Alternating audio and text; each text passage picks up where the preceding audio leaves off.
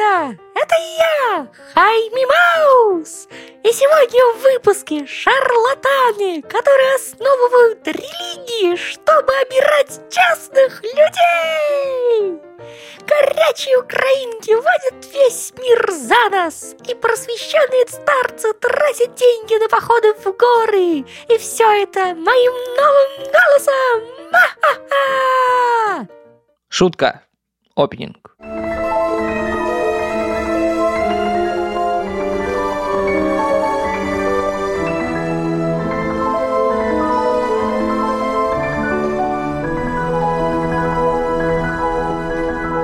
Привет, меня зовут Михаил Хайми, и вы слушаете подкаст «Изюм без булки». Единственное шоу, которое так же востребовано, как новый альбом Оксимирона, и выходит не чаще. Спасибо, что вы слушаете. Если хотите посмотреть, то для этого выпуска есть дополнительные материалы, которые доступны в моем инстаграме. Ищите там «Изюм без булки». И я продолжаю рассказывать про то, что нам с вами подарила Индия после своей колонизации и как она оказывает влияние на нас культурологически до сих пор. Я вынесу за скобки и не буду говорить про нормальную историю Индии, но расскажу про всякий околонаучный бред духовных учителей, спрятанных в высокогорных джунглях, и Никиту Михалкова. Интересно, сможете ли вы догадаться, как Михалков связан с Индией? Ответ будет в конце выпуска. А теперь про Елену Блаватскую – человека, который популяризировал идею ашрамов еще до Битлз, основал религию на собственных псевдонаучных трудах и о той, о ком поет Оксимирон. Для кого-то Бруно Марс, а я делаю драм или дабстеп, грайм и не бабский рэп, хотя это и вряд ли придаст мне в глазах вашего тайного братства вес или статус Блаватской. Что, кстати, думаете про микстейп номер три? Разочарование десятилетия, не правда ли? Ладно, поехали.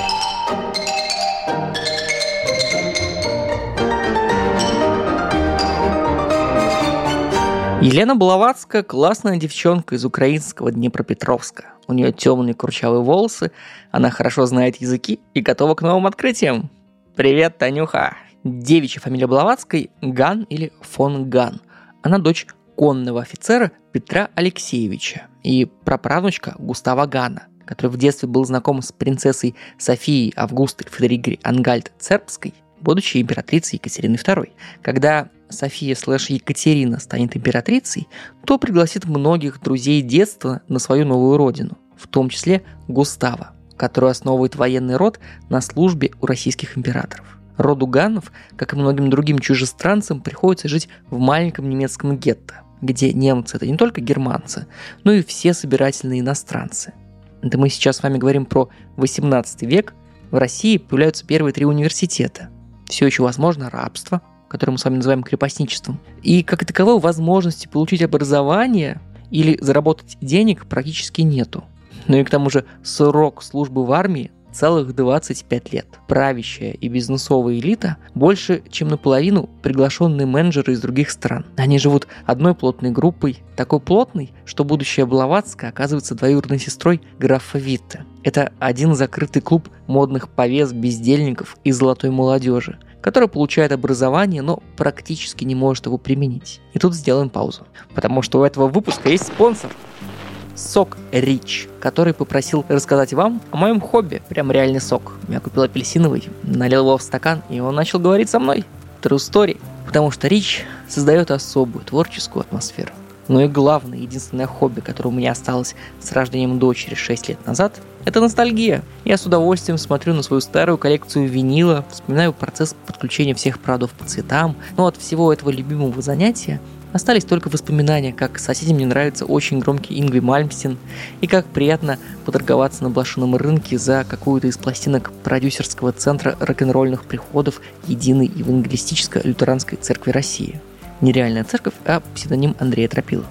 Коллекционирование винила действительно супер хобби. Хоть я и не включал проигрыватель несколько лет, но под впечатлением от Rising Force и концертного альбома Pink Floyd Delicate Sounds of Thunder я купил себе желтый стратокастер Ingrid Style и сделал Gilmore Switch, чтобы работали нековый бриджевый звукосниматель одновременно. Это особенный опыт, в котором ты растворяешься. За один выходной день можно было поторговаться на блошином рынке, выбрать несколько хороших пластинок, похвастаться ими в Инстаграме, а потом дома стереть слезу умиления от того, что никто и никогда эту пластинку не слушал, потому что внутри все еще лежит талончик контролера качества из 1979 года и слиться в порыве единого экстаза с «Эх, дубинушка, ухнем» не удастся. Это, кстати, настоящая история. У меня есть набор из шести или восьми пластинок Федора Шаляпина, которые никто никогда не слушал.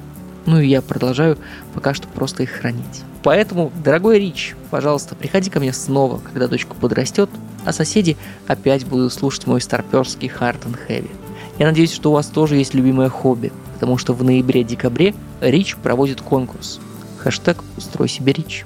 С помощью специальной маски дополненной реальности снимите Instagram Stories, на котором вы занимаетесь любимым творческим хобби наедине с собой – Напишите в специальном поле, что для вас значит время с вашим любимым хобби. Поставьте хэштег «Устрой себе Рич» и отметьте аккаунт Rich, нижнее подчеркивание Раша. Среди участников разыгрывается мерч бренда. Среди тех, кто на своем видео покажет упаковку сока Рич, разыграют образовательный курс от Skillbox. А самые интересные видео будут размещены на медиа-фасаде кинотеатра «Октябрь». Полные правила и примеры видео смотрите по ссылке в описании. Ну а мы возвращаемся к молодым повесам. Мы немножко рассказали про немца отца, давайте теперь про русскую мать. Она из рода Долгоруковых и дочка губернатора Саратова. В современных российских реалиях это черный кортеж из нескольких гельнвагенов и Ольга Бузова на дне рождения. При этом про Бузову я не шучу потому что брак между военным и дочкой губернатора происходит, когда ему за 30, а ей всего 16, и Бузову можно было бы пригласить на такое мероприятие. Дети от этого брака рождаются через год после свадьбы, в 1831 году. В этот год в моду входят эксперименты с электричеством и польское восстание. Первый рождается дочка, будущая Блаватская, которую называют в честь ее матери Еленой. Семья живет на чемоданах все время. Они регулярно переезжают, и за детство Елена сменяет больше 10 городов, пока не оседают в Петербурге, где Елена старшая заражается туберкулезом, из-за чего всей семье приходится переезжать в Одессу в поисках мягкого климата. Переезд не помогает, и Елена старшая умирает, когда ее дочери всего 10.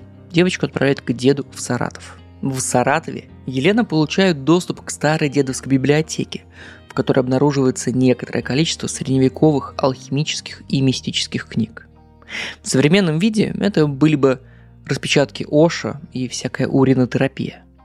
Елена подросток, и это все накладывает отпечаток на нее навсегда. Она становится сосредоточением древних и оккультных знаний. В большинстве своем это рецепты по изготовлению очень жирных мазей из вываренных туш животных. Ну, знаете, и современная красная нить на запястье – так себе мистика. Через пять лет саратовского периода Елейного деда переводят в Тбилиси, где продолжаются ее экзерсизы в мистицизме и изучении религий.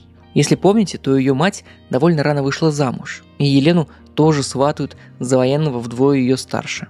За вице-губернатора Еревана Никифора Блаватского. Через три месяца брака 17-летняя Елена, уже наконец Блаватская, сбегает от нового мужа и возвращается к родственникам. Ожидая, что ее поймают родственники нового мужа, она собирает пожитки и убегает путешествовать по миру.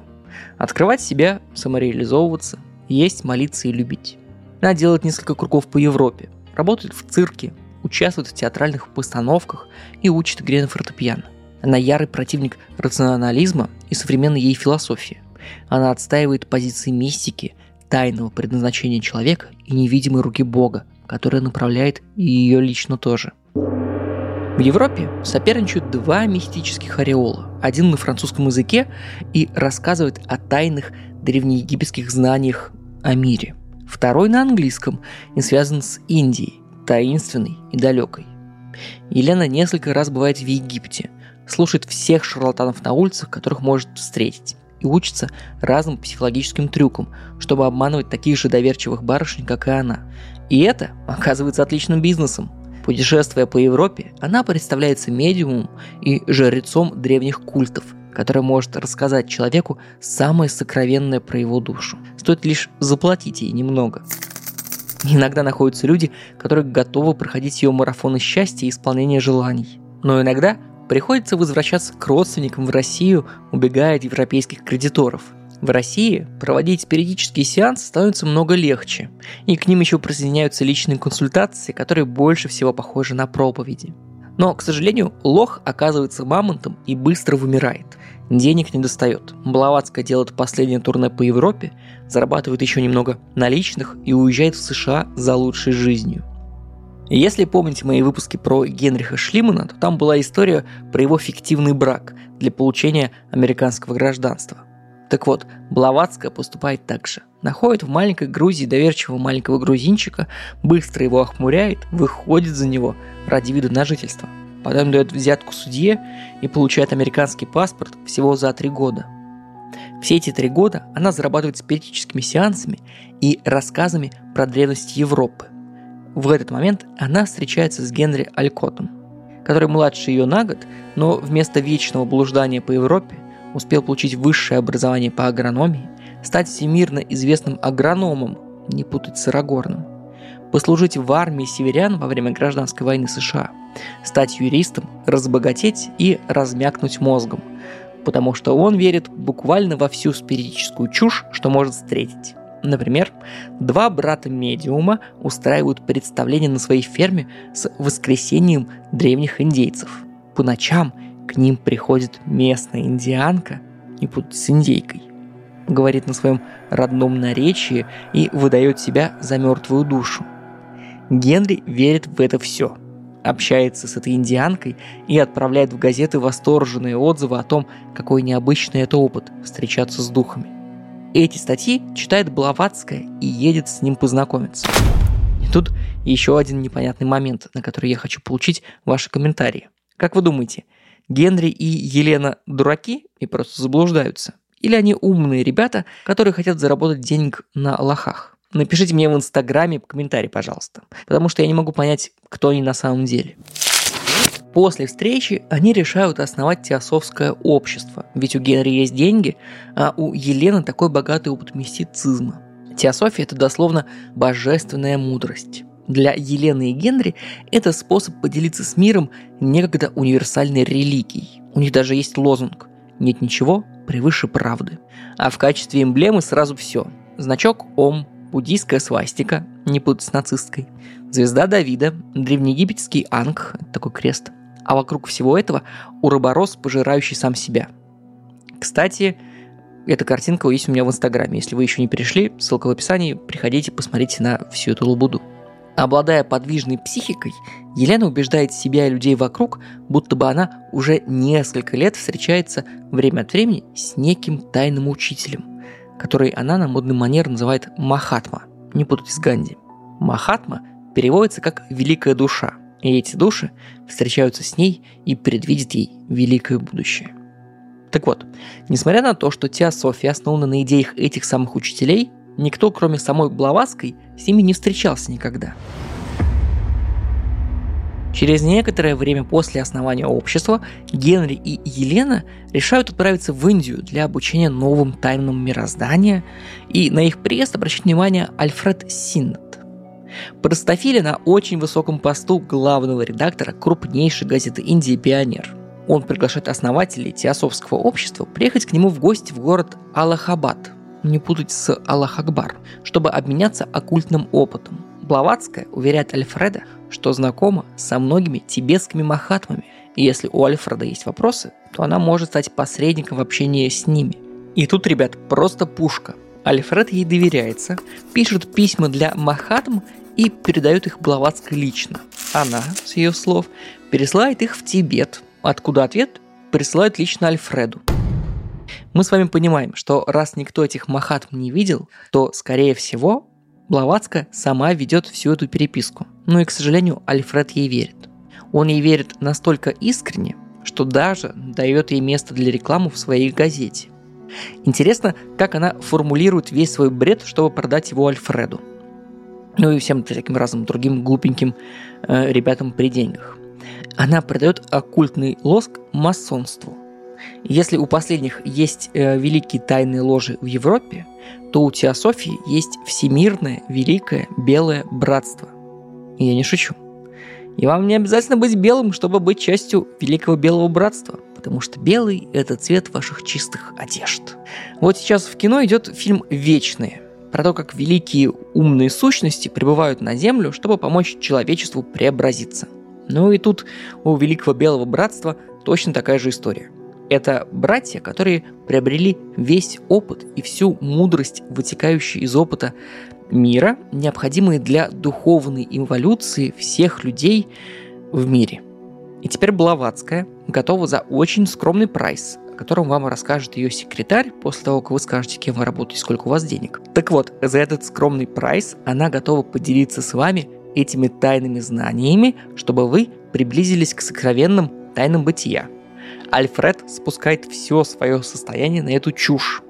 В Индии открываются несколько теософских домов, где каждому готовы предоставить какой-то небольшой опыт за небольшие деньги или огромный опыт за огромные деньги. А в основе лежат идеи буддизма, оккультизма и непонятные ереси. Распространение теософии больше всего похоже на распространение марафонов исполнения желаний. Они имеют огромную рекламу, и каждый про них знает. Из 100% увидевших эту рекламу, только 5% пойдут покупать эти услуги, но этих 5% достаточно, чтобы содержать весь бизнес. Очень скоро идеи Блаватской называются объедками со стола великой культуры – ведь Блаватская даже не знакома с основами индийской и буддийской культур, но перепродает их. Ее обвиняют в плагиате шарлатанов и еретиков. Вдумайтесь, плагиат шарлатанов. Очень круто. Скоро ее начинают обвинять в махинациях с деньгами, поднимается большая общественная волна возмущения, и обедневший Альфред Синет, который долгое время защищал Блаватскую, открывает свое религиозное общество и ополчается на саму Блаватскую. Перестают ее поддерживать. Елену обвиняют в шарлатанстве, люди требуют возврата всех долгов и уплаченных ей ранее денег. Ей резко плохеет, индийский климат начинает ее отравлять, поэтому она срочно бежит в Европу, где продолжает открывать франшизу теософского общества, вести спиритические сеансы и пишет самую главную свою книгу «Тайную доктрину». С одной стороны, Блаватская транслирует идеи братства всех людей вне зависимости от религии и цвета кожи – но это пока все эти люди ей платят. В другое время она рассказывает, что есть люди, вдохновленные Богом, а есть темные существа, которых не должно существовать. И это может касаться целых народов. Ведь одно дело арийцы, а другое дело какие-то индейцы Полинезии, которые, по ее мнению, ближе к животным, чем к людям. Маленький дисклеймер, считаю, что это все чушь и ересь, и не придерживаюсь этих идей. Но именно эта чушь и ересь до сих пор влияют на нас с вами через учеников, учеников Блаватской. Среди обманутых ею людей был Чарльз Ледбитер, который состоял в переписке с Махатмой через Блаватскую и который отметил и дал жизнь Джиду Кришнамурти, про которого будет следующий выпуск. А сейчас Никита Михалков и дешевый индуизм. Популяризации индийской культуры в искусстве мы во многом обязаны Радьярду Киплингу, первому европейцу, который получил Нобелевскую премию по литературе, самому молодому э, лауреату Нобелевской премии по литературе. Киплинг сделал так, что мы с вами знаем, что в Индии можно быть благородным белым или коричневым, а можно быть жадным раджой.